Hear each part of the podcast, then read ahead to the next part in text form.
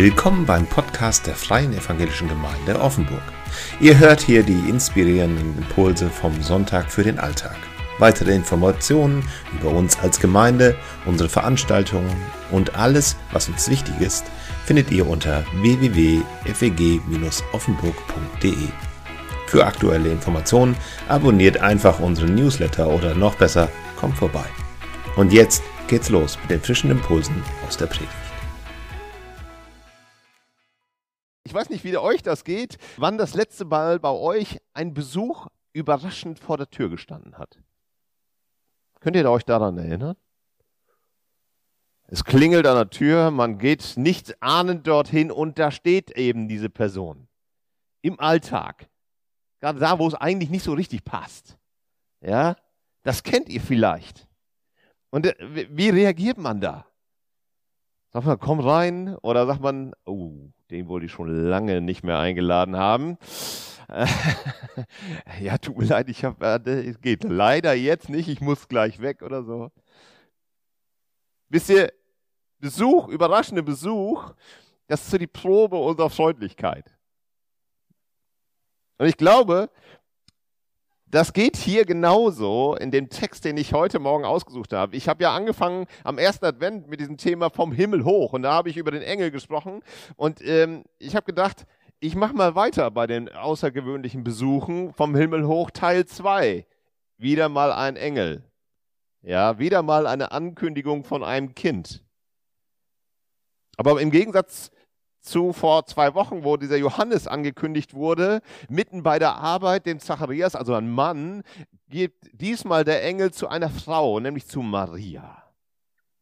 Und äh, das ist eine wesentlich einfachere, schnörkellosere Erzählung, diese Geschichte. Ich möchte sie euch vorlesen.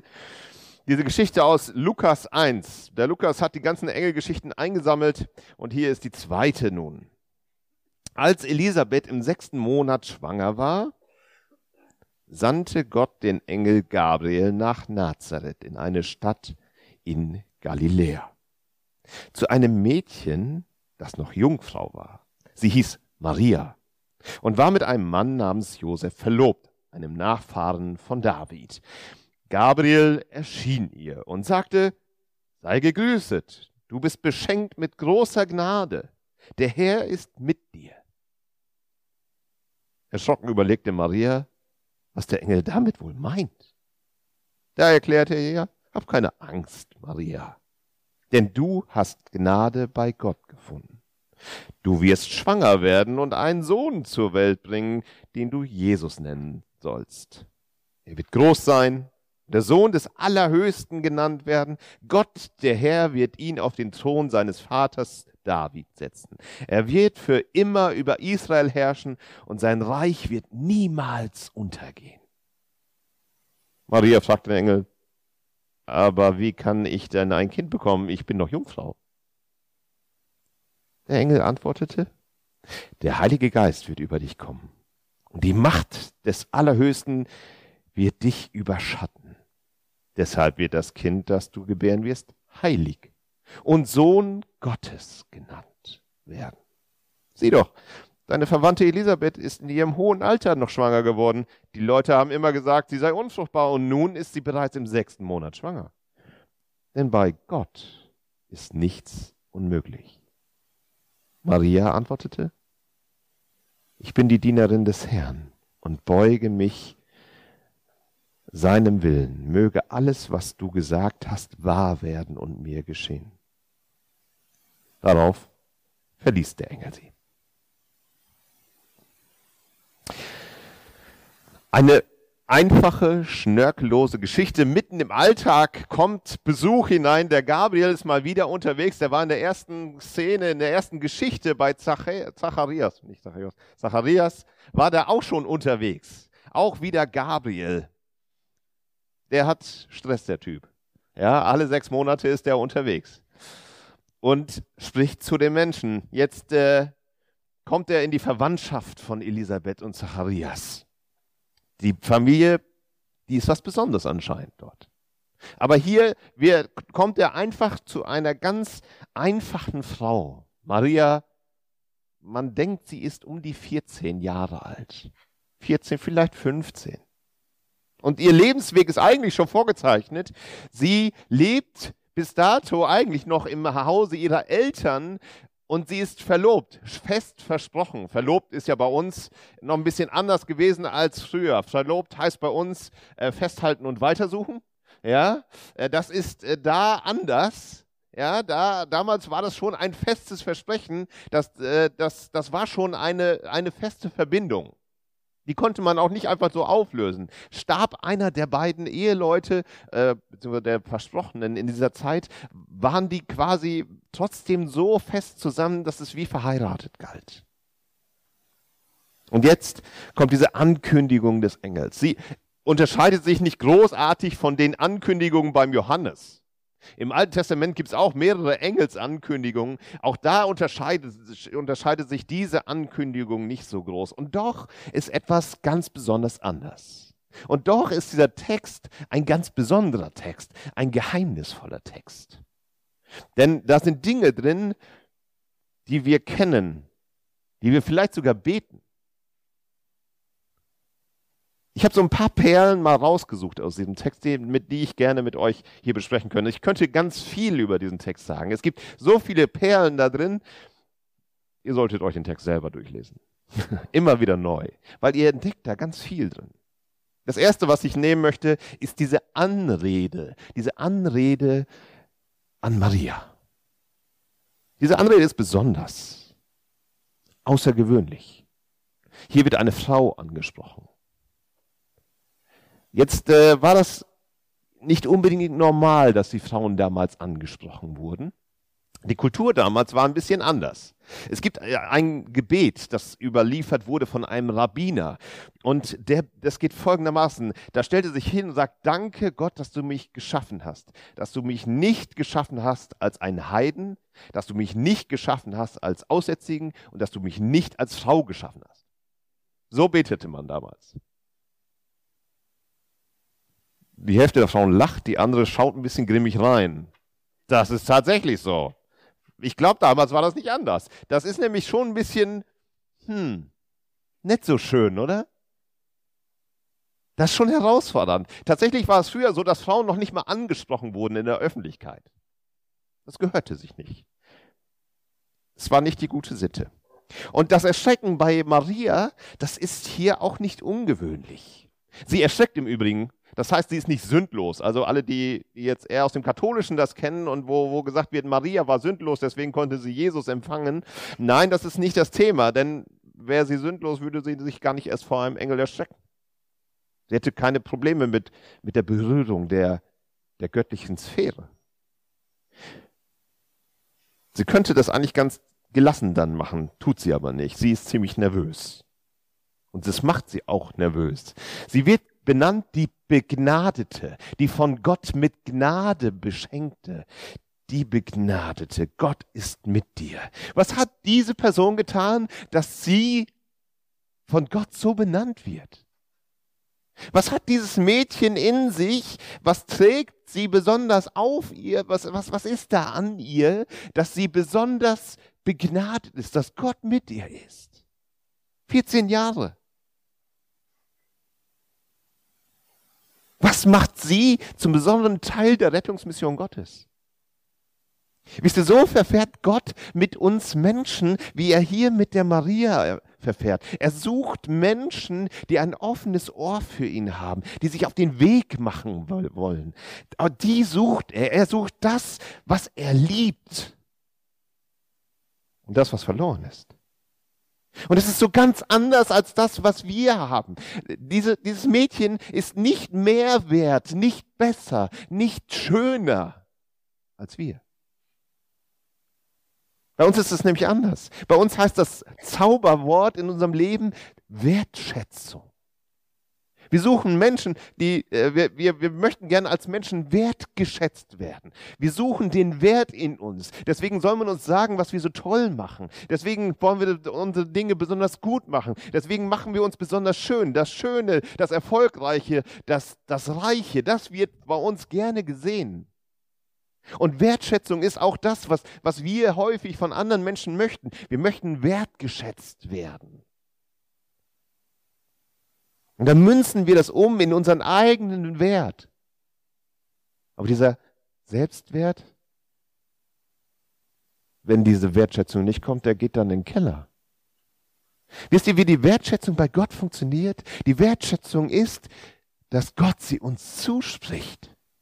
Er sagt zu uns genau das, was hier Maria erfährt. Ey, jetzt ist ein neuer Zeitpunkt da, jetzt ist eine neue Generation da. Diese, diese, diese Anrede, die hier der Engel gebraucht, ey, du bist begnadet, das ist etwas, was im Neuen Testament kommt. Im Alten Testament kommt das gar nirgendwo.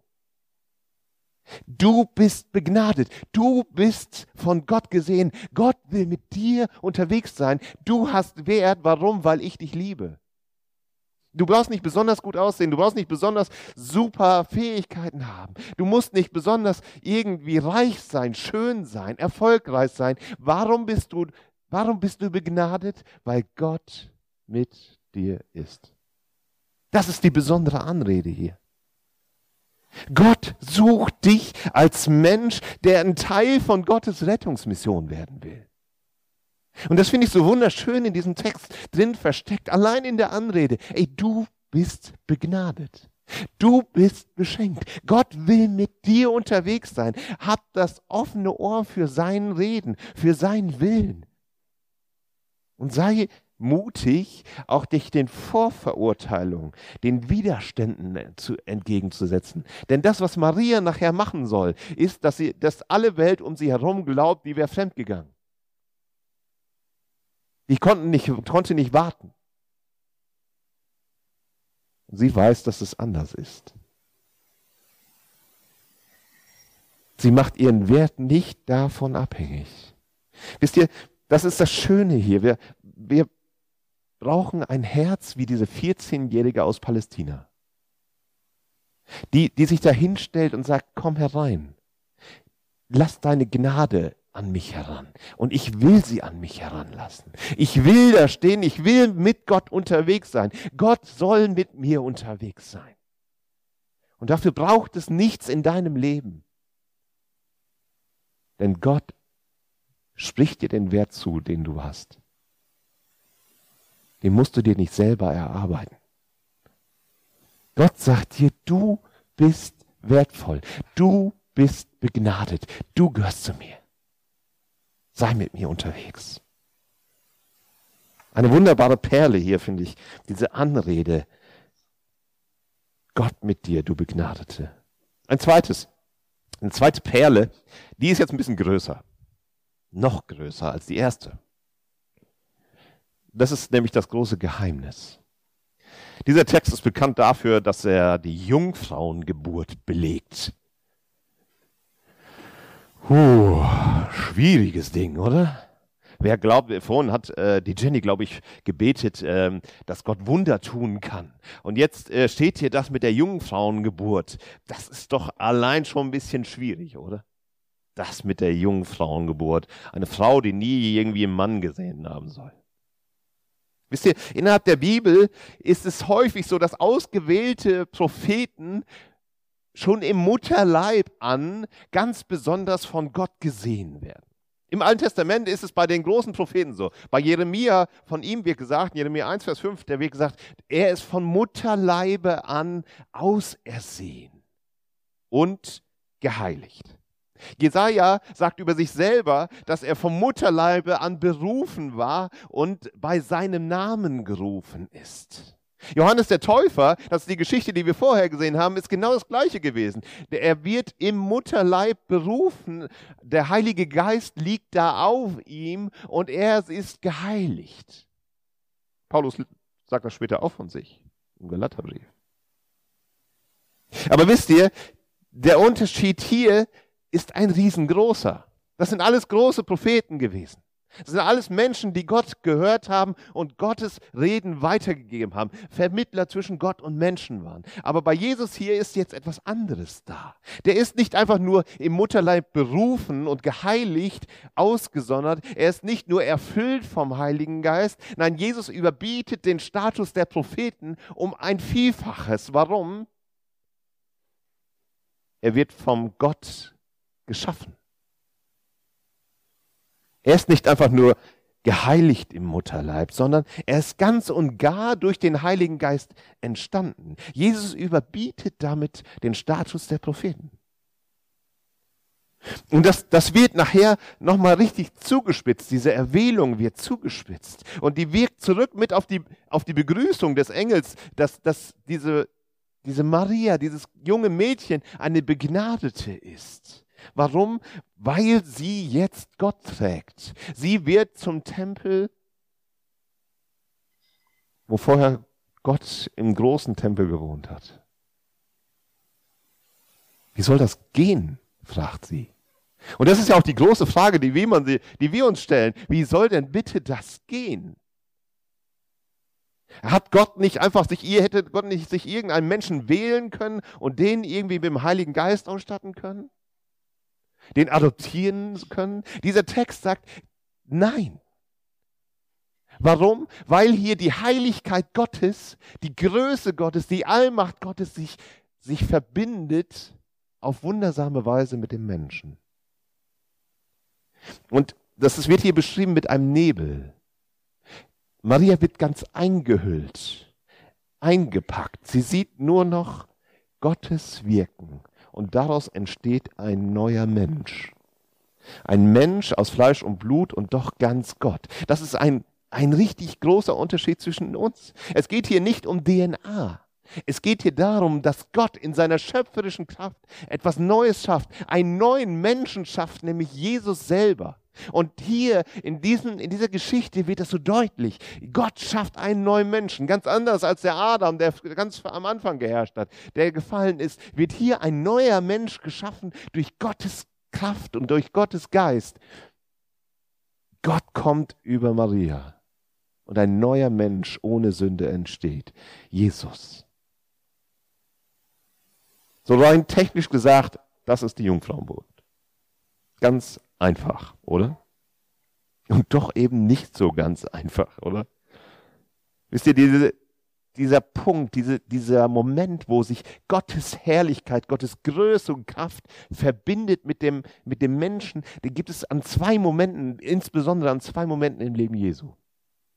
Einmal hier in diesem Text und einmal, wo der Körper von Jesus im Grab liegt. Er ist gestorben.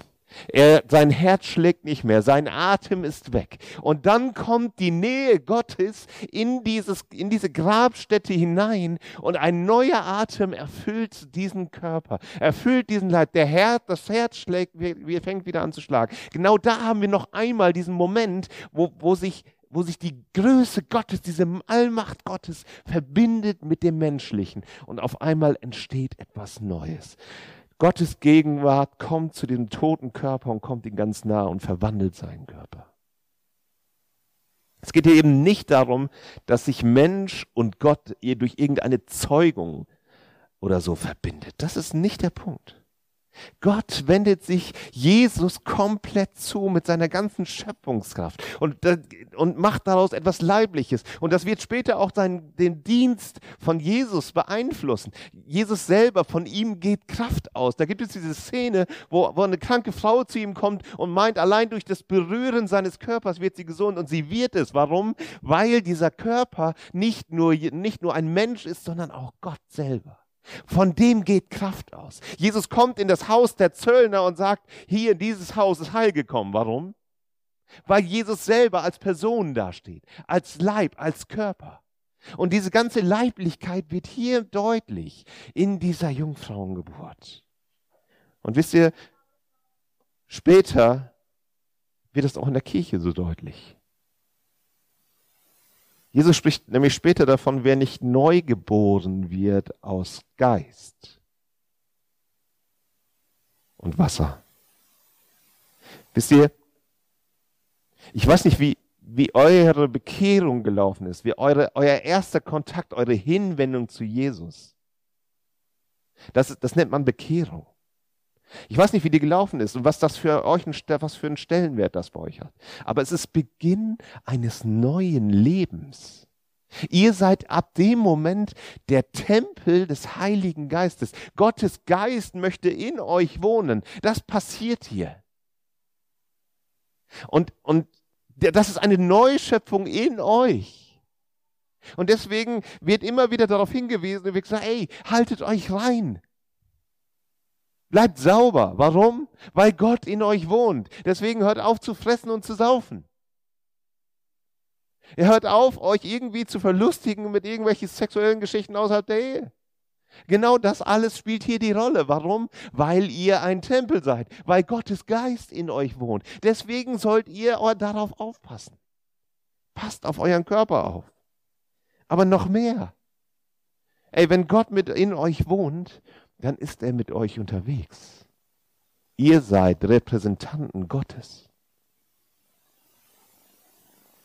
Ihr seid Gottes Tempel in dieser Welt. Ihr verkündigt das, was er verkündigt. Wisst ihr, das Leibliche spielt auch im Abendmahl eine Rolle. Jesus sagt nicht umsonst, dies ist mein Leib, der für euch geopfert ist. Wir sollen uns genau daran erinnern, dass in diesem Leib die, die Gegenwart Gottes dargestellt wird. In dem Blut, wie das dargestellt wird. Und das wollen wir nachher feiern. Wir wollen feiern, dass Gott anwesend ist. Dass Jesus nicht einfach irgendein Mensch war. Er war Mensch und Gott zugleich. Das ist die Jungfrauengeburt. Das ist der Unterschied zwischen uns und ihm. Und das ist die wunderbare Perle, mit der wir unterwegs gehen dürfen. Wir sind auch Perlen. Perlen, weil Geist Gottes in uns wohnen darf.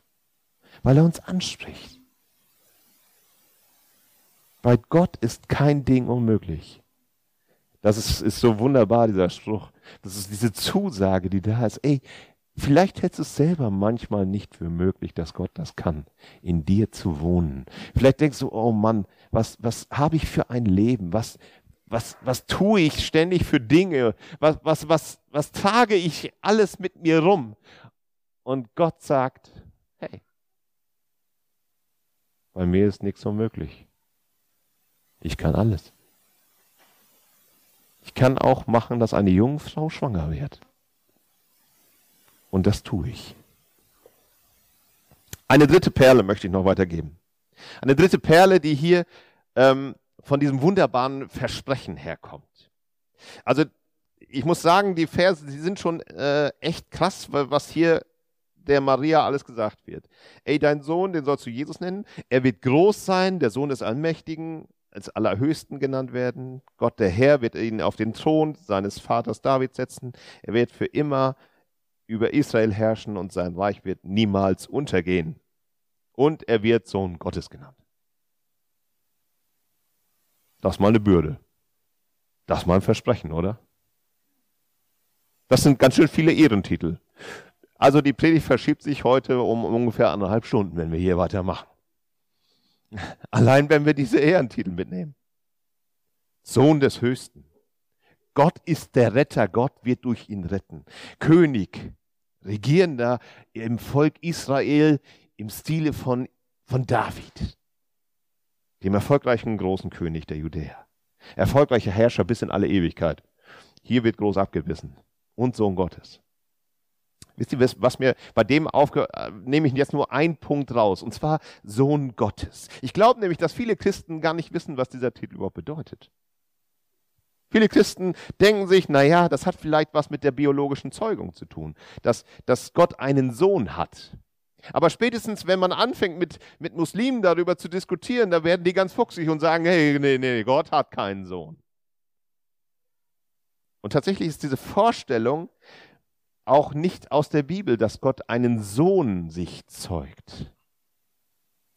Denn Gott wird nie als aktiv als, als Mann vorgestellt, der sich irgendwie mystisch mit einer Frau zusammentut und dann die DNA daraus sich besonders irgendwie verbreiten kann. Das gibt es in heidnischen Mythen, aber nicht in der Bibel. Das ist auch nicht das Thema. Wenn Sohn Gottes in der Bibel gemeint wird, dieser, dieser Begriff Sohn Gottes, dann meint das die größtmöglichste Nähe, eine Verwandtschaft, ja eine Ähnlichkeit, beziehungsweise die engste Beziehung, die ich mir vorstellen kann mit jemand anderem. In diesem Fall mit Gott, Sohn Gottes. Es geht also um Ähnlichkeit und um Intimität.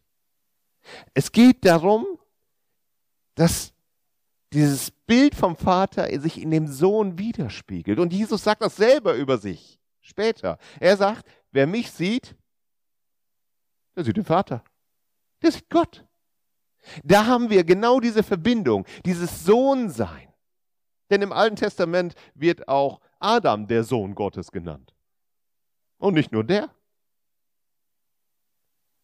Sohn sein hat also nichts mit einer biologischen Zeugung zu tun, sondern mit der Intimität, die zwischen Gott und Jesus da ist. Diese engste Verbindung, die man überhaupt irgendwie denken kann. Das meint die Gottessohnschaft.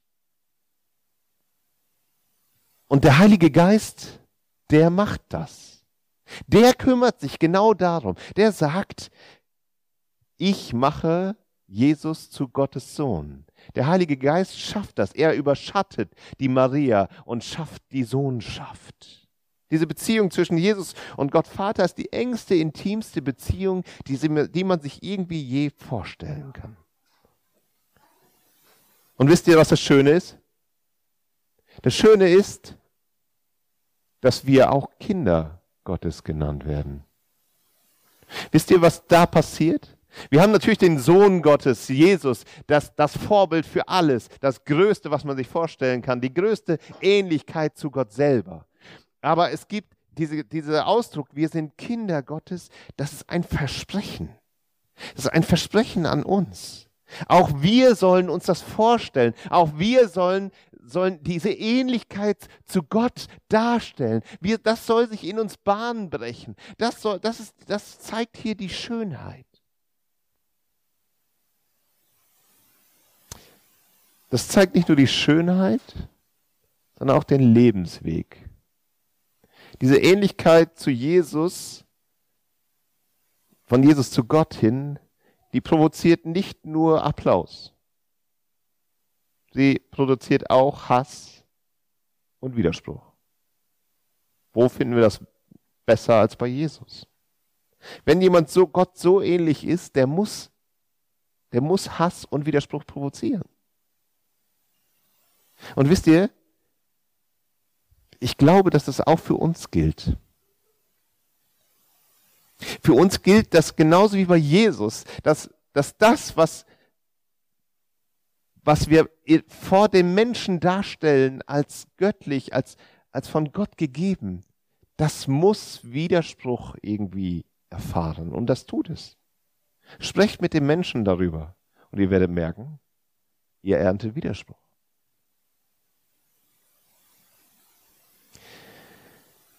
Wisst ihr, als ich diese, dieses Versprechen gelesen habe, habe ich, mich, habe ich äh, mich gefragt, was hat Maria wohl 30 Jahre lang gedacht? Die trägt hier den Jesus aus. Und da steht drin, er wird der Geretter der ganzen Menschheit sein. Er wird der Sohn des Höchsten genannt werden. Er wird König sein. Und was ist er? Der Sohn eines Zimmermanns der Häuser baut. In dieser kleinen Stadt. Und was passiert mit 30? Er geht auf Wanderschaft als Wanderprediger. Hat nirgendwo seinen Platz, wo er seinen Kopf hinlegen kann, wo er wirklich Sicherheit und Heimat hat. Der wird, der wird geschmäht von den Menschen. Anschläge werden auf ihn verübt, denen er gerade noch entkommen kann. Der muss sich verstecken vor, den, vor, der, vor der Elite um sich herum. Und das ist die Realität, die er eigentlich erfährt.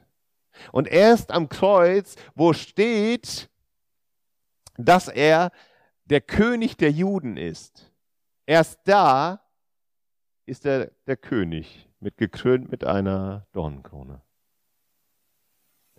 Wisst ihr, dieses Versprechen, das ist echt, ich habe mich gefragt, wie, wie es wohl Maria damit gegangen sein muss. Und trotzdem ist es doch wahr. Wir feiern jetzt diesen, diesen Sohn des Höchsten. Aber Maria, wann hat sie das erlebt? Sie hat 40, 30, 35, 40 Jahre vielleicht darauf gewartet, dass das endlich in Erfüllung geht. Und wie geht uns das manchmal, wenn wir einen Tag für irgendetwas gebetet haben? Wenn wir irgendwelche Versprechungen sehen, die Gott uns macht, und dann müssen wir warten und warten. Und dann, dann bricht sich das erst ganz, ganz spät Bahn. Wisst ihr, ich glaube, wir brauchen so einen Glauben, wie diese Maria hat. Die sagt, ich bin deine Dienerin, Herr, tue du nach deinem Willen an mir. Das ist die Losung von heute.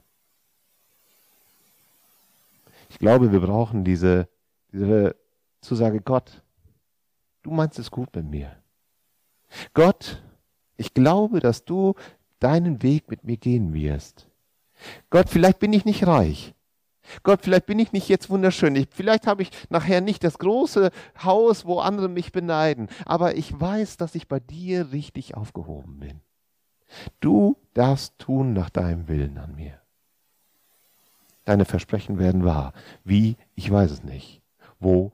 Keine Ahnung. Wann? Ich kann nur mit den Schultern zucken, aber eins weiß ich. Du wirst deinen Willen verherrlichen. Du wirst deinen Willen tun. In meinem Leben. Vielleicht brauchst du diesen Zuspruch heute.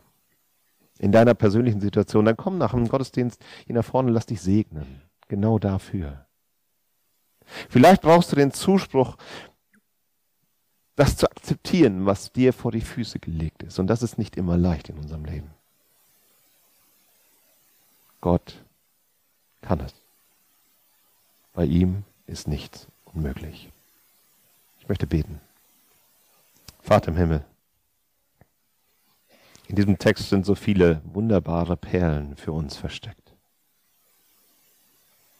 Du kommst vom Himmel herab in unsere Wirklichkeit, in unsere kleine Welt hinein, wo wir doch Staubkörner im Universum sind.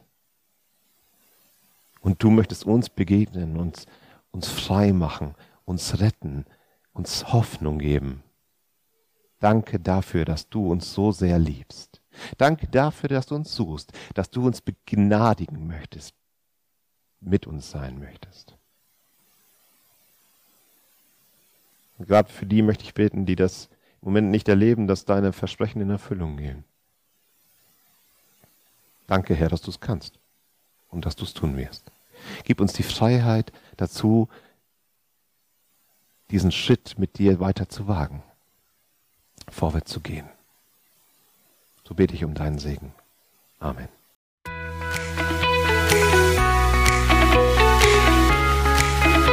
Vielen Dank, dass du diesen Podcast angehört hast. Wenn du unsere Arbeit unterstützen möchtest, kannst du das gerne in Form einer Spende machen auf unserer Webseite www.feg-offenburg.de/spenden findest du dafür alle Informationen, die du dafür brauchst. Bis zum nächsten Podcast. Ciao.